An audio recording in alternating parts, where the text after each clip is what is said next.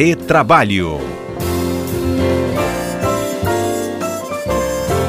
A gente começou o nosso mês de outubro trazendo né, para os nossos ouvintes uma conversa muito importante, né, um diálogo sobre tudo que a pandemia né, impõe em relação a mudanças aí na nossa relação de trabalho, o que a gente vai ver também de muita alteração ainda daqui para frente, que foi o nosso talk show, né, CBN com vocês, falando sobre as oportunidades, né, mas também esse momento aí delicado de atravessar essa crise do novo coronavírus.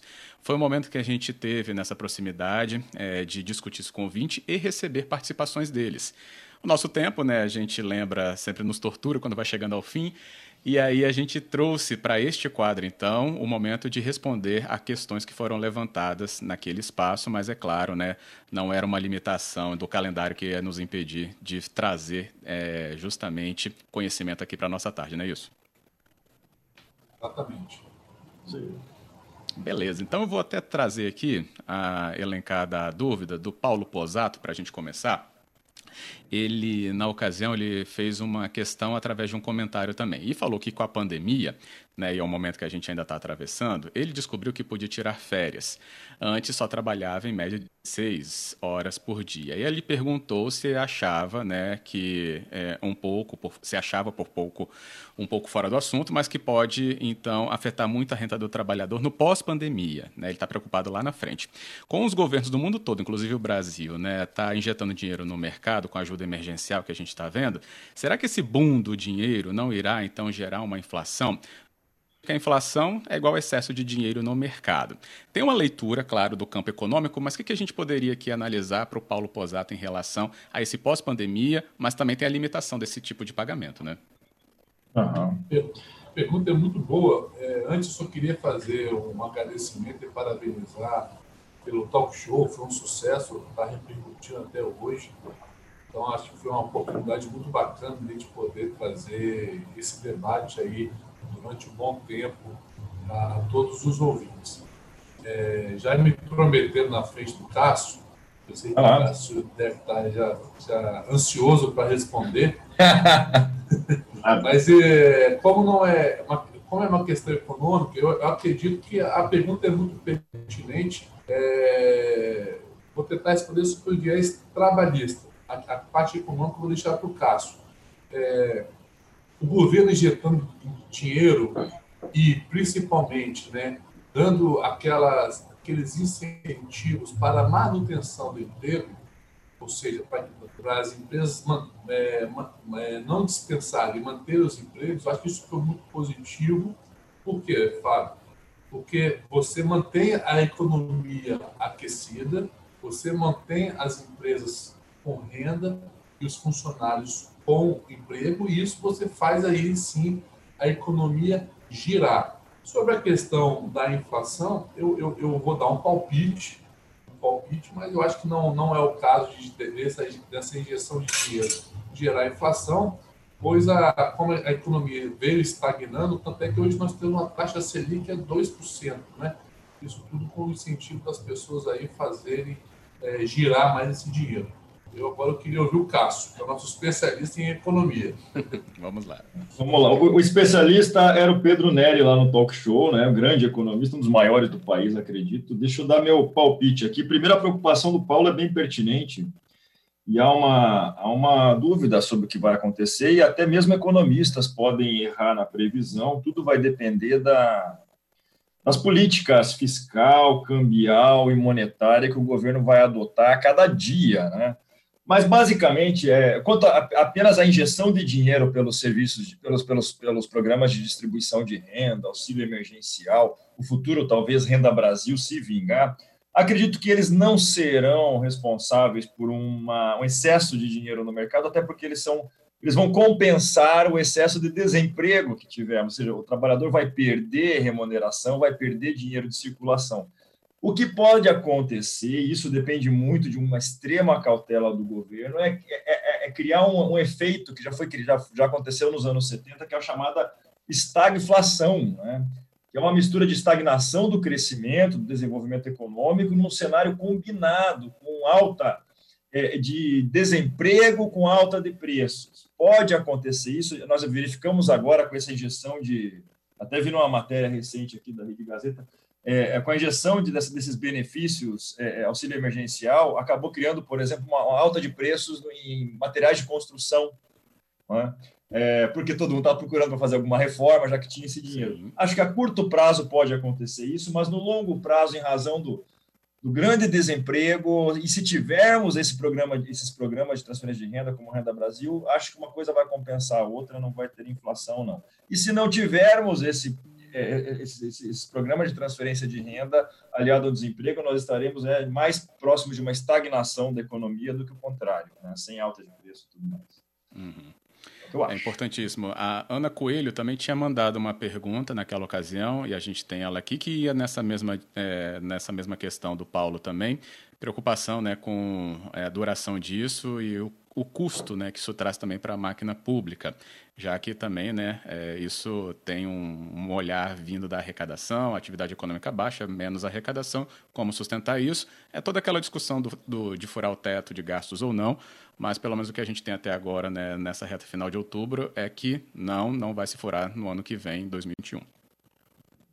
É, e, e a questão, é, Ana Silvia, Ana Silvia Coelho que fez a pergunta, até a nossa colega, grande professora, ela fez a pergunta para o para o Neri. Né? Na verdade, há uma discussão como vai ser custeado, se vai vir, vai vir de, algum, de algum local ou se vai tirar, nós até já tratamos disso, vai tirar de outros rendimentos do trabalhador, vamos tirar do PIS para pagar para isso, ou seja, aquilo, aquilo que o Alberto Nemer disse, eu lembro bem, cobertor é curto para tudo, né? então não se sabe como é, que, como é que vai suportar esse tipo de transferência de renda.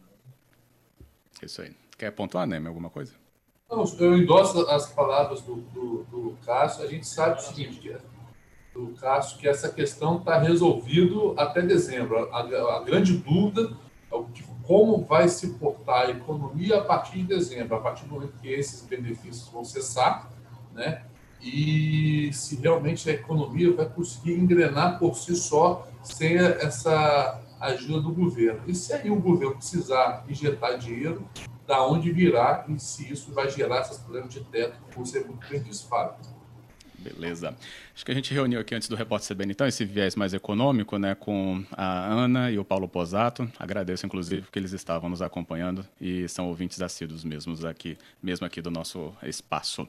Então, depois do Repórter CBN, a gente tem questões mais específicas aí, né, do que a gente tem acompanhado, por exemplo, multa de FGTS. A gente vai falar um pouco mais sobre isso, também sobre as questões ligadas a contratos de trabalho, né? A gente falou bastante no talk show, né, sobre essas adequações da CLT, né, a reforma trabalhista ali ainda do governo Temer, como está repercutindo, e são dúvidas que a gente vai pontuar. De volta então aqui ao quadro Retrabalho, nós estamos com os comentaristas Alberto Nemer, Cássio Moro conosco. A gente está revisitando alguns temas do nosso é, talk show que foi realizado no início de outubro, temas que são relevantes porque foram trazidos pelos nossos ouvintes daquela ocasião. E hoje a gente repercute alguns desses pontos porque sim, eles ainda reverberam e vão ainda fazer a gente analisar muitos pontos da CLT, por exemplo. E eu vou até trazer então aqui a participação do Wanderson, que estava né, nos acompanhando também, é outro ouvinte assíduo aqui da tarde da CBN, senhores. E aí a gente tem aqui a participação dele, dizendo que o grande problema que ele enxerga no mercado de trabalho atualmente é que parece que as empresas não estão ligando, não estão ligadas ao ritmo em que estamos vivendo atualmente.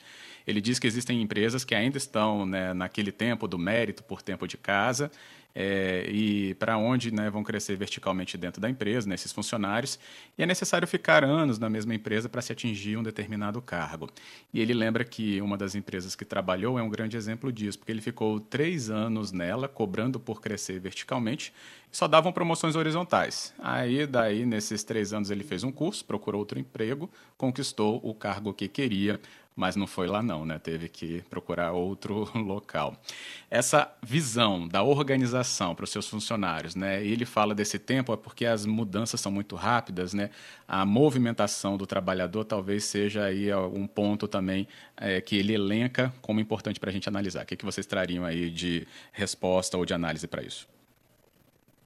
Pergunta é muito boa, Fábio, e realmente a dinâmica nós vamos vivenciar, ou já estamos, na verdade, vivenciando, é totalmente diferente da dinâmica que estávamos acostumados. Né? É, até no Talk Show eu tive a oportunidade de falar sobre isso, que a CLT, quando ela foi editada, ela foi editada para o Brasil rural, né? não tinha, não estava nem industrializada, enfim.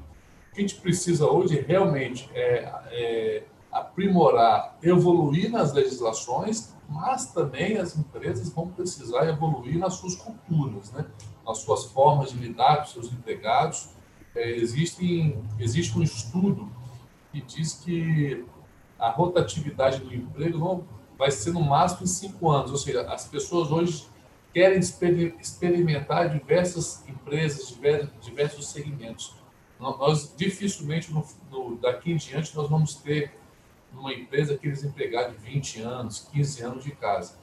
E, é, e é, esse questionamento é muito importante, mas também é importante é, deixar claro para os ouvintes que essa ansiedade também pela promoção instantânea, seja ela horizontal ou vertical, pode prejudicar a sua relação de trabalho. Tem que ter muita calma. É, o reconhecimento, obviamente, é muito bem-vindo, mas tem que ter um ponto de equilíbrio nisso também para não gerar um desgaste e aí sim uma eventual dispensa do empregado. Uhum. É, complementando, como bem disse o Alberto, é, as empresas elas evoluem, mas elas não podem evoluir tanto às vezes, porque existem as amarras legais de uma legislação defasada que impede uma mudança muito agressiva na, na, na alteração organizacional, especialmente em relação a promoções e tratamentos diferenciados para aqueles empregados que se destacam. A legislação às vezes ela é muito travada para isso. É, estamos expandindo, a legislação tem, tem recebido diversas reformulações que permitem uma maior, uma maior até dignificação do trabalho do trabalhador para que ele possa é, evoluir cada vez mais. Até essa semana tivemos a, a grata surpresa da, da, proposta do Marco Legal das Startups. Isso vai ser um grande passo para uma, um novo empreendedorismo novas organizações administrativas. Mas, enfim, como bem disse o Alberto Nemer, é, empresas que estão ainda adequadas ao modelo antigo, de repente elas estão mais cumprindo a lei do que empresas mais moderninhas. Então, tem que, tem que se verificar onde você vai pisar, se realmente aquela promoção mais, é, é mais interessante no emprego novo vai realmente respeitar a legislação ou não, você pode se dar mal. Acho que as duas coisas têm que andar juntas. A empresa tem que evoluir juntamente com a legislação e esperamos que isso aconteça no, no decurso do tempo. Essa, essa pandemia foi um grande responsável por uma evolução drástica nos meios de trabalho, hoje no teletrabalho, no trabalho virtual. Vamos ver o que, que vai sair disso aí lá para frente de bom. Né? Uhum.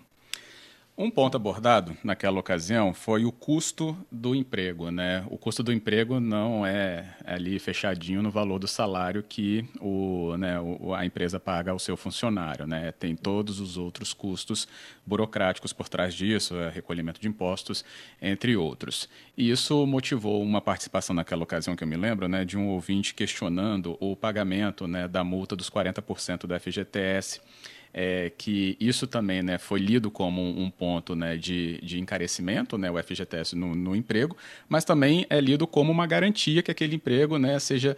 É, a empresa tenha dificuldade. Tenha, é, pense duas vezes né, antes de demitir aquele empregado por causa de pagamentos assim como essa multa. O Wilson mandou então falando que não concorda que acabasse essa multa né, dos 40% da FGTS. O intuito é justamente manter o emprego. Leitura que é muito importante também é importantíssimo. Ah, hoje, essa multa de 40%, para alguns, eles sustentam que é um desestímulo à dispensa do empregado. Né? É, mas eu, a gente fazendo uma análise mais ampla, né? É, mais. É, é, uma, não, não com uma lupa, mas com uma forma mais ampla, Fábio e Cássio, eu entendo que o FGTS hoje é, nada mais é que um empréstimo compulsório ao governo, né? Uma renda muito ruim, ou seja, só o governo ganha dinheiro com isso, porque o dinheiro lá, hoje não, nem tanto, mas antigamente deteriorava mesmo, porque não, não tinha um rendimento.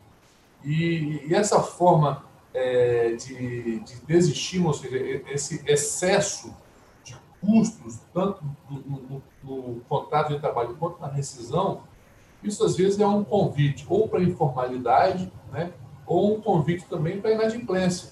Porque você onerar demais não, não significa que ao final vai ser adimplido esse valor.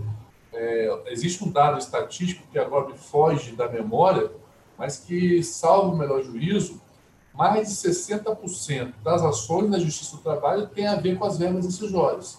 Ou seja, isso nos demonstra que o que tem hoje não está certo. Né? O que tem hoje, o excesso de, de, de rigor, o excesso de direitos, o excesso de custo para se dispensar o empregado, é, a gente vê que não reflete no bolso do empregado, porque o número de ações para se, se ter as verbas rescisórias é muito alto. Então, a gente precisa, é, é necessário realmente se encontrar um equilíbrio.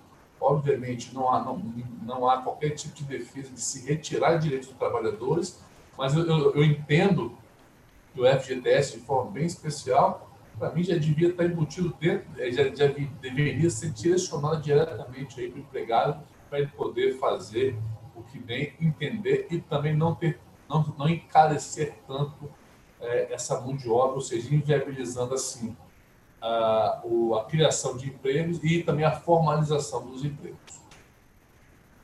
É, o Fábio, eu estava com saudade disso, de discordar do Alberto Lemer, hoje eu vou discordar respeitosamente. Na verdade, é claro, eu também já falei várias vezes aqui que o FGTS em si é uma parcela que é, é um empréstimo compulsório, o trabalhador só sai perdendo. Contudo, eu concordo com, com o ouvinte a respeito da indenização, né? mais, mais precisamente, as pessoas chamam de multa do FGTS, mas eu, eu sou a favor de ter uma indenização para as dispensas, né? Evitar que a dispensa seja uma coisa fluida, líquida, que ocorra qualquer mudança, qualquer, qualquer marolinha, a empresa dispense o empregado, sem indenizá-lo pelo tempo de trabalho. Essa indenização não precisa necessariamente ser pautada como base de cálculo FGTS, pode ser por tempo de casa, uma proporçãozinha ali que seja. Mas é importante ter alguma indenizaçãozinha conforme o tempo de casa do trabalhador para a coisa também não ficar fluida demais. Né? Então, é bacana isso diferentemente da parcela de FGTS, mas a indenização pela rescisão, pela dispensa imotivada. Lembrando que a própria CLT, desde a reforma de 2017, ela abriu, ela, ela abriu uma, uma, uma, terceira possibilidade. Você tinha a dispensa, o pedido de demissão do próprio trabalhador. Hoje, as partes podem chegar numa, num acordo, né, mais ou menos assim, com, com, a, com a indenização pela metade, caso as duas partes efetivamente queiram acabar com o contrato de trabalho, e acho que esse é o caminho, sabe? Encontrar um equilíbrio nisso, mas tendo uma certa restrição, a dispensa sem qualquer custo, sem qualquer é, é problema, e assim, fatalmente prejudicando o trabalhador. É minha opinião. Beleza. O Giovanni Abranches, ele está nos ouvindo e foi ele que motivou mesmo aquela pergunta na ocasião. E agradeço. Obrigado, Giovanni, por ter é, mandado e estar tá nos acompanhando hoje também com outras repercussões, como foi a do Wilson, essa observação. E para a gente trazer aqui ainda do Eduardo, que já que você citou aí, né, Cássio, a questão da reforma de novo, é isso naquela ocasião e ainda hoje traz algumas leituras sobre é, a pejotização dos profissionais, né? A questão do Eduardo levantada foi se isso, né, essa pejotização dos profissionais não precariza o trabalho, né? É uma forma de burlar também a lei. É, bom, a PJ, primeiro, né, qual lei? Né? A CLT, como nós já cansamos de falar aqui, é uma, é uma legislação que é aplicável a uma parcela muito pequena dos trabalhadores hoje que é aquele modelo industrial clássico. Né? E o que, que é precarizar, na verdade? Né? O que acontece é quando você tem uma legislação muito rígida, ela beneficia os grandes empregadores que possuem condição de arcar com os diversos custos de uma legislação rígida, enquanto o pequeno empregador, que é o grande empregador, para você ter uma ideia, 98, alguma coisa por cento dos empregadores no Brasil são micro e pequeno empregadores. Esses não têm condição de arcar, nem sempre têm condição de arcar com toda essa rigidez da norma e vão para a informalidade, senão vão fechar as portas. Então, não é a questão da pejotização ou da precarização da norma que vai baixar o valor do salário ou os direitos do trabalhador é uma questão de economia forte e oferta e demanda de trabalho. Né? Então, não é a legislação que garante isso. A, legislação procura garantir um mínimo. Então, quando esse mínimo fica muito rígido, aí ninguém consegue pagar. Né? Não é isso, Nemer? Concordo, concordo. Eu acho que a, o excesso né, de rigor, o excesso de legislação, aliada à insegurança jurídica, é um convite tentatório à informalidade. Né? A gente precisa ter uma, uma uma análise melhor, uma flexibilização melhor e uma modernização dessa, dessa legislação, principalmente nessa questão da pejotização, que é muito combatida, mas ninguém, ninguém gosta de, de, debater a fundo. Né? A gente tem que analisar. A gente não pode generalizar que a pejotização em si é, é uma forma de precarizar o trabalho. Eu sou totalmente contrário a isso. Pelo contrário, cada caso é um caso, é, em regra geral, eu sou amplamente favorável, desde que respeitada aí essas questões que a gente vem debatendo. Isso. E esse debate não para, né? A gente sempre tem esses encontros com vocês, Alberto Nemer Cássio Moro, para justamente trazer essa leitura aos ouvintes. É isso por hoje, obrigado. Agradeço. A gente cumpriu o nosso papel também de responder a todos que participaram conosco do Talk Show. E o conteúdo está completíssimo lá do Talk Show também. Quem quiser acompanhar, está disponível no cbnvitoria.com.br. Obrigado por hoje, Nemer. Muito obrigado, Fábio. Um prazer falar com você, prazer também falar com o Cássio e todos os ouvintes aqui nos acompanharam e fizeram perguntas. Que bom, obrigado, Cássio. Obrigado, Fábio. Nemer, só lembrando ao ouvinte também, quem quiser, daqui a pouco o Nemer vai participar de uma apresentação, de uma live sobre intermediação de trabalho via plataformas digitais. Você obtém todos os dados disso lá no, no, no Instagram do Retrabalho. Então é, era isso. Ótimo. Só isso. Muito obrigado a todos. Um abraço. Outro, obrigado, Cássio.